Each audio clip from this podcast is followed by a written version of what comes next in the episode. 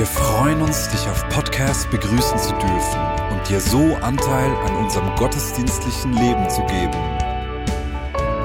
Wir danken dir für jede Form des Mittragens. Mit einer Online-Spende auf der Website kannst du die Vision der Vinja Bern finanziell unterstützen. Wir wünschen dir viel Inspiration beim Hören der Botschaft und Gottes Segen.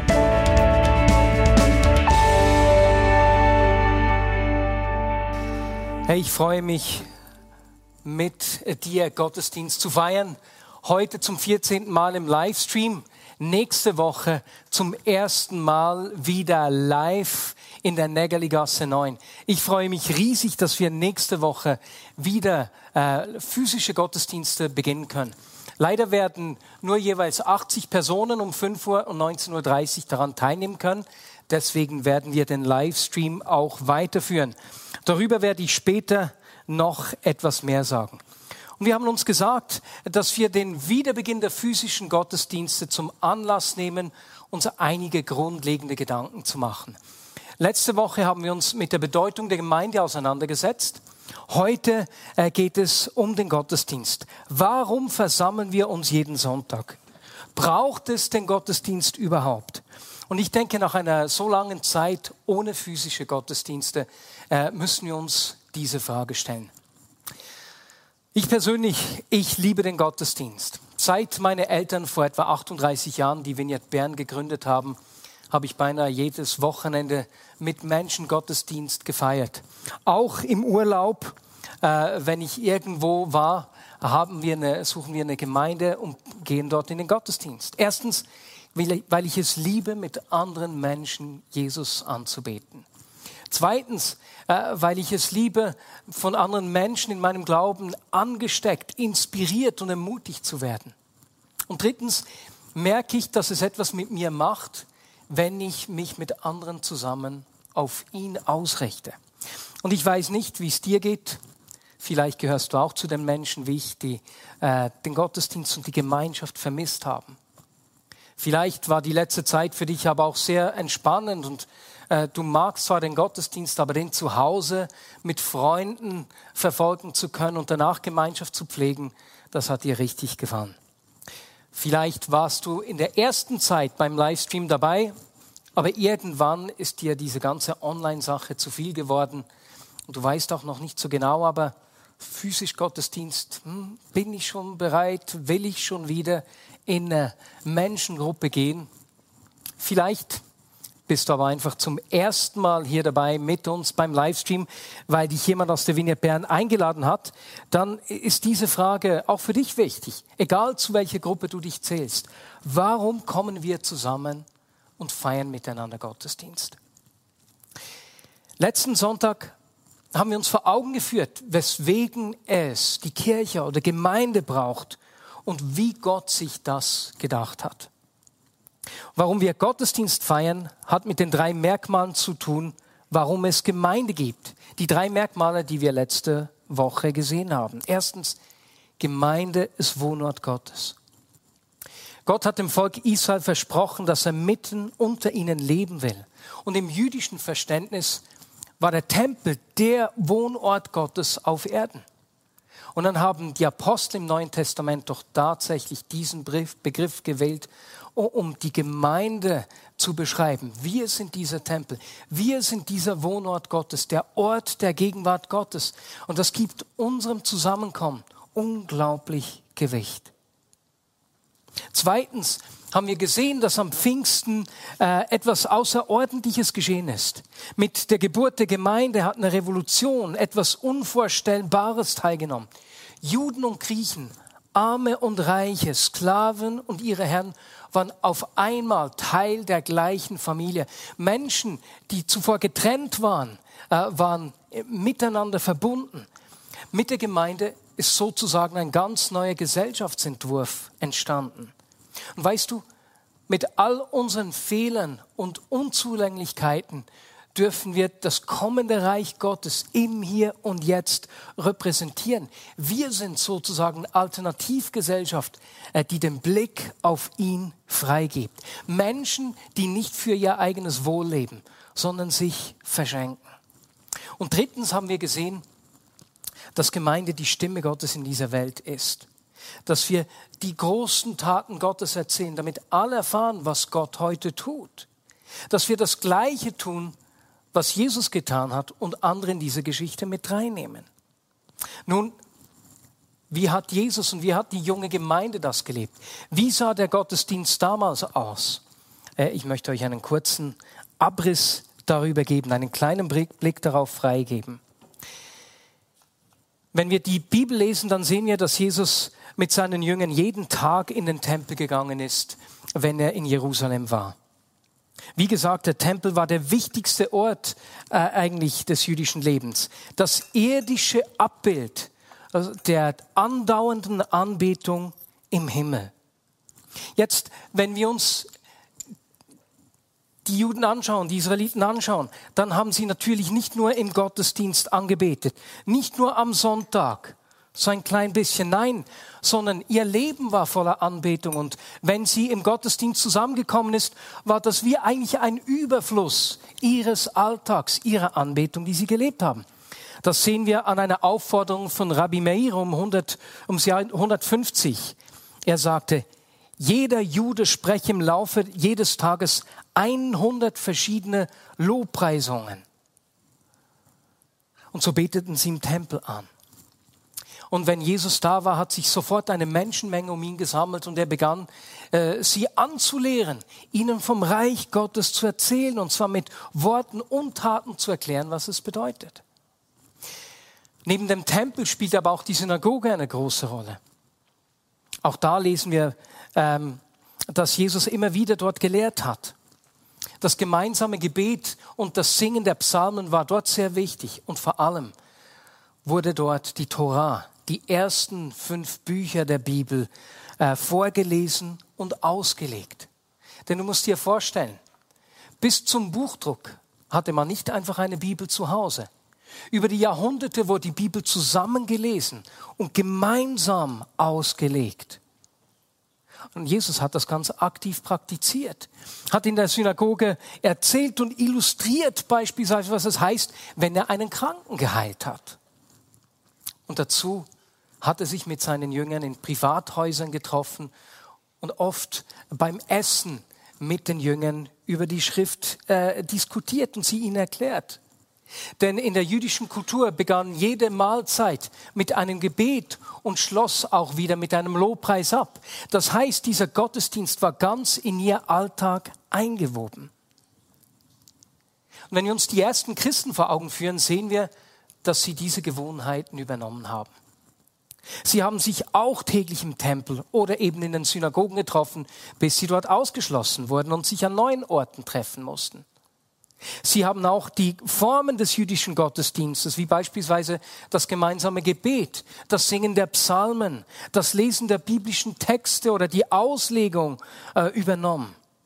Wir müssen uns vorstellen, diese Gemeinde, die da entstanden ist, die entstand in einer Revolution. Vor ihren Augen ist etwas geschehen, äh, das was ganz Neues geschaffen hat. Es hat viele ihrer Vorstellungen vollkommen auf den Kopf gestellt. Es war ein neuer Gesellschaftsentwurf. Was sie in ihrer Kultur gelernt hatten, galt nicht mehr. Es war ihnen beispielsweise verboten, schon nur das Haus eines Heiden zu betreten, und nun war der Teil seiner eigenen Familie. Bisher hieß es Auge um Auge, Zahn um Zahn, und nun hieß es, seinen Feinden zu vergeben. Bisher sollten sie sich von Kranken und Gebrechlichen fernhalten. Nun wurden sie durch sie geheilt. Bisher lebten sie in ständiger Angst, sich irgendwie zu verunreinigen. Und nun wurden sie immer wieder mit dem Heiligen Geist erfüllt und Gott selbst lebte in ihnen. Ihr Leben war in so vielem ein Kontrast zu der Gesellschaft, in der sie lebten. Und meine Lieben, genau das braucht es heute auch. Stell dir, wie das ihr Leben, ihr Denken und ihr Handeln verändert hat. Und der Gottesdienst spielte darin eine ganz wichtige Rolle, genauso wie auch heute noch. Jetzt das deutsche Wort Gottesdienst bringt diese äh, doppelte Wirkung gut zum Ausdruck. Auf der einen Seite dienen wir Gott, gleichzeitig dient Gott aber uns. Weißt du, ein Gottesdienst ist nicht wie ein Kinobesuch, wo du dich in einen bequemen Stuhl setzen kannst, den Film anschaust und am Schluss kommentieren kannst, was dir jetzt gefallen hat oder nicht. Nein, nein. Wenn wir die Texte im Neuen Testament lesen, sehen wir, dass du im Gottesdienst eine ganz aktive Rolle hast. Beispielsweise Epheser 5, 19. Lasst euch vielmehr vom Geist Gottes erfüllen, indem ihr einander mit Psalmen, Lobgesängen und von Gottes Geist eingegebenen Liedern ermutigt. Singt und jubelt aufs tiefstem Herzen zur Ehre Gottes. Weißt du, wir dienen Gott, indem wir ihn gemeinsam anbeten. Wenn wir ihn anbeten, geht es nicht darum, was wir erleben oder ähm, dass wir irgendwie Gott damit dazu bringen können, uns etwas zu tun, dass wir ihn zum Handeln überreden. Nein, Anbetung gehört ihm. Der Gottesdienst ist der Ort der Anbetung, wo wir uns eben auf ihn ausrichten. Und deswegen genießt denn der Vineyard einen so hohen Platz. Anbetung ist Selbstzweck. Da geht es nur um ihn. Und äh, es ist so gut zu hören, dass sich dieses Wochenende die äh, Worship Community getroffen hat und viele Leute an einem Songwriting Weekend zusammen haben und ich glaube acht Songs zu schreiben begonnen haben. Weswegen? Weil wir ein Haus der Anbetung sind, der Ort, wo er wohnt. Weißt du, Anbetung ist die natürliche Antwort darauf, dass Gott mitten unter uns wohnt. Es ist meine Antwort auf seine Gegenwart, nichts anderes. Zweitens, Hebräer 10, 24 und 25. Wir wollen aufeinander Acht geben und uns gegenseitig zur Liebe und zu guten Taten anspornen. Und lasst uns unsere Zusammenkünfte nicht versäumen, wie einiges tun, sondern ermutigt und ermahnt einander. Weißt du, wir dienen Gott im Gottesdienst, indem wir uns einander zur Verfügung stellen. Indem es nicht darum geht, was mir gut tut, was ich will, sondern ich mich frage, wo kann ich jemanden zum Segen werden? Und das kann sein, dass du jemanden begrüßt freundlich, jemanden anlächelst. Es kann sein, dass du dir nach dem Gottesdienst Zeit nimmst, jemandem zuzuhören und er seinen Schmerz bei dir abladen kann. Es kann aber genauso sein, dass du während dem Gottesdienst für jemanden betest oder jemanden einen, einen Eindruck, wie wir das sagen, oder ein prophetisches Wort mitgibst. Und ich sage dir, so oft sind Menschen auf mich zugekommen und haben gesagt, weißt du, da ist jemand, den ich nicht kannte, im Gottesdienst auf mich zugekommen und hat mir dies und jenes gesagt und das hat so in mein Leben gesprochen. Und ich selbst, ich bin auch immer wieder so ermutigt worden. Wir dienen Gott im Gottesdienst, indem wir einander dienen. Epheser 4, 16. Durch ihn, Christus, wird der ganze Leib zu einer Einheit. Und jeder erfüllt seine besondere Aufgabe und trägt zum Wachstum der anderen bei, so dass der ganze Leib gesund ist und wächst und von Liebe erfüllt ist. Weißt du was? Es braucht dich im Gottesdienst, weil andere Menschen durch dich wachsen sollen weil du einen wichtigen Teil hast. Weißt du, in dieser neuen Gesellschaft, äh, in der wir, äh, in die wir hineingekommen sind, geht es nicht darum, äh, was der Gottesdienst mir bringt, sondern wie Gott mich brauchen will. Und deswegen komme ich sehr oft in den Gottesdienst, eigentlich beinahe jedes Mal, ich schaue mich herum und frage mich, Gott, wen möchtest du durch mich ermutigen? Zu wem möchtest du sprechen? Und manchmal mag ich daneben liegen, manchmal mag ich treffen, aber ich bin da, um anderen zu dienen. Und so wird der Gottesdienst zum Ort der Ausrüstung, zum Ort der Inspiration und zum Ort der Ermutigung. Und zu guter Letzt, als Petrus und Johannes äh, kurz nach der Verstehung von Jesus, kurz nach Pfingsten äh, vom Hohen Rat verhört und bedroht wurden, suchten sie die anderen Gläubigen auf. Und sie beteten zusammen. Und dann lesen wir, und nun höre ihre Drohung, Herr, und gib deinen Dienern Mut, wenn sie weiterhin die gute Botschaft verkünden.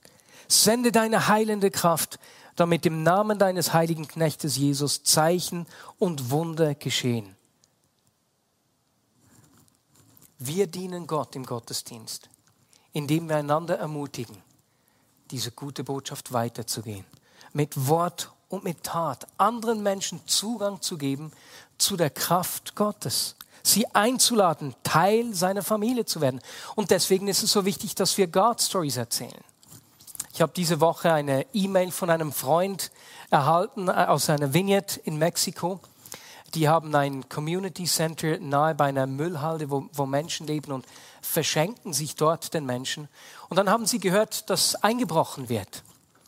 Äh, der Mann, der sich um das Gebäude gekümmert hat, ist hingefahren und hat einen Mann ertappt, der da im Wassertank war, den beschädigt hatte und wohl abmontieren wollte und hat ihn zurechtgewiesen, weswegen er dieses Community Center beschädigt, das für alle Menschen in der Umgebung zum Segen wird. Der Dieb ist gegangen, kam nach kurzer Zeit aber mit einem Messer in der Hand wieder und wollte ihn angreifen. Der Mann, der sich ums Gebäude gekümmert hat, hat gesagt, hey, dein Messer macht mir keine Angst. Und dann hat er ihm seine Geschichte erzählt. Denn vor wenigen Jahren war er genauso äh, ein Mann wie, wie der Dieb, der sich da genährt hat. Und als er ihm seine Geschichte erzählt hat, ist der Mann in Tränen ausgebrochen und hat dort entschieden, sich Jesus zuzuwenden und ist nach Hause gegangen. Und am nächsten Tag hat er von dieser Gruppe mit, mit vielen anderen Nahrungsmitteln erhalten jetzt in dieser Corona-Zeit und war ganz berührt, dass ausgerechnet er, der am Tag zuvor eingebrochen ist, Nahrungsmittel erhalten hat. Gott hat sein Leben an diesem Tag komplett verändert. Und meine Lieben, dort, wo wir einander erzählen, wo wir uns ermutigen, den Glauben weiterzugeben, wird der Gottesdienst zum Ort der Bevollmächtigung und zur Sendung. Denn die Gemeinde ist Gottes Stimme in dieser Welt. Und so dienen wir im Gottesdienst Gott, aber gleichzeitig dient Gott uns. Der Gottesdienst macht etwas mit mir. In mir geschieht etwas, sei es durch die Anbetung, durch die Gebete, durch die Predigt, die mich ausrichtet oder durch andere Menschen, die mich ermutigen, ermahnen oder für mich beten. Mein Herz wird neu ausgerichtet. Meine Wünsche werden neu kalibriert und wir werden neu vom Heiligen Geist gestärkt. Und weißt du, so ist ein Gottesdienstbesuch ähnlich wie wenn ich mich parfümiere. Ganz großzügig. hast du auch schon gemerkt, dass du nach kurzer Zeit selbst gar nicht mehr merkst, dass du dich parfümiert hast. Du hast dich irgendwie an den Geruch gewöhnt. Aber wenn ich rauskehren werde auf die Straße, werden alle schmecken, dass ich mich parfümiert habe. Und weißt du, genauso ist es mit dem Gottesdienst. Du merkst manchmal vielleicht nicht mehr, dass etwas von dieser Gegenwart Gottes äh, dich verändert, dich berührt, bewegt hat. Aber du nimmst es mit in deinen An An Alltag und andere merken es. Oder eben es ist wie mit einer Fackel. Und so ist es schön, dass, wenn ich im Gottesdienst bin, dein Feuer, deine Fackel mich immer wieder anzündet. Und gleichzeitig mein Feuer, meine Leidenschaft für ihn dich anzündet. Und wenn mehrere Fackeln zusammenkommen, dann gibt das Feuer noch viel mehr Kraft, die eine Fackel alleine niemals hätte. Brauchst du den Gottesdienst? Ich, für mich, ich weiß es, ich brauche den Gottesdienst. Aber noch viel mehr weiß ich, dass Gott dich brauchen will. Er braucht dich im Gottesdienst als Segen für andere Menschen. Und damit möchte ich die Predigt heute schließen. Und da wir nicht zusammensitzen und deswegen du nicht hören kannst auf diese innere Stimme, Gott, wo willst du mich brauchen, um andere Menschen zu segnen, um jemanden zu ermutigen, machen wir es heute von zu Hause aus. Nimm doch dein Handy zur Hand und überleg dir kurz oder frag Gott, wen möchtest du heute durch mich segnen? Wen möchtest du ermutigen? Es muss aufbauend sein, es muss ermutigend sein und es muss tröstend sein. Vielleicht ist dir schon während dem Gottesdienst jemand eingefallen. Der Gedanke, der dir kam, ist, ich backe für diese Person Brot. Und dann machst du das heute Abend noch oder morgen und bringst es in der kommenden Woche vorbei. Wenn du dein Handy jetzt zur Hand hast und jemand eingefallen ist, ermutige doch jetzt diese Person. Schreib was Tröstendes. Schreib den Gedanken, der Gott dir ins Herz gelegt hat, um zum Segen für jemanden sonst zu werden. Denn wir dienen Gott, indem wir von uns wegschauen und zum Segen für andere Menschen werden. Amen.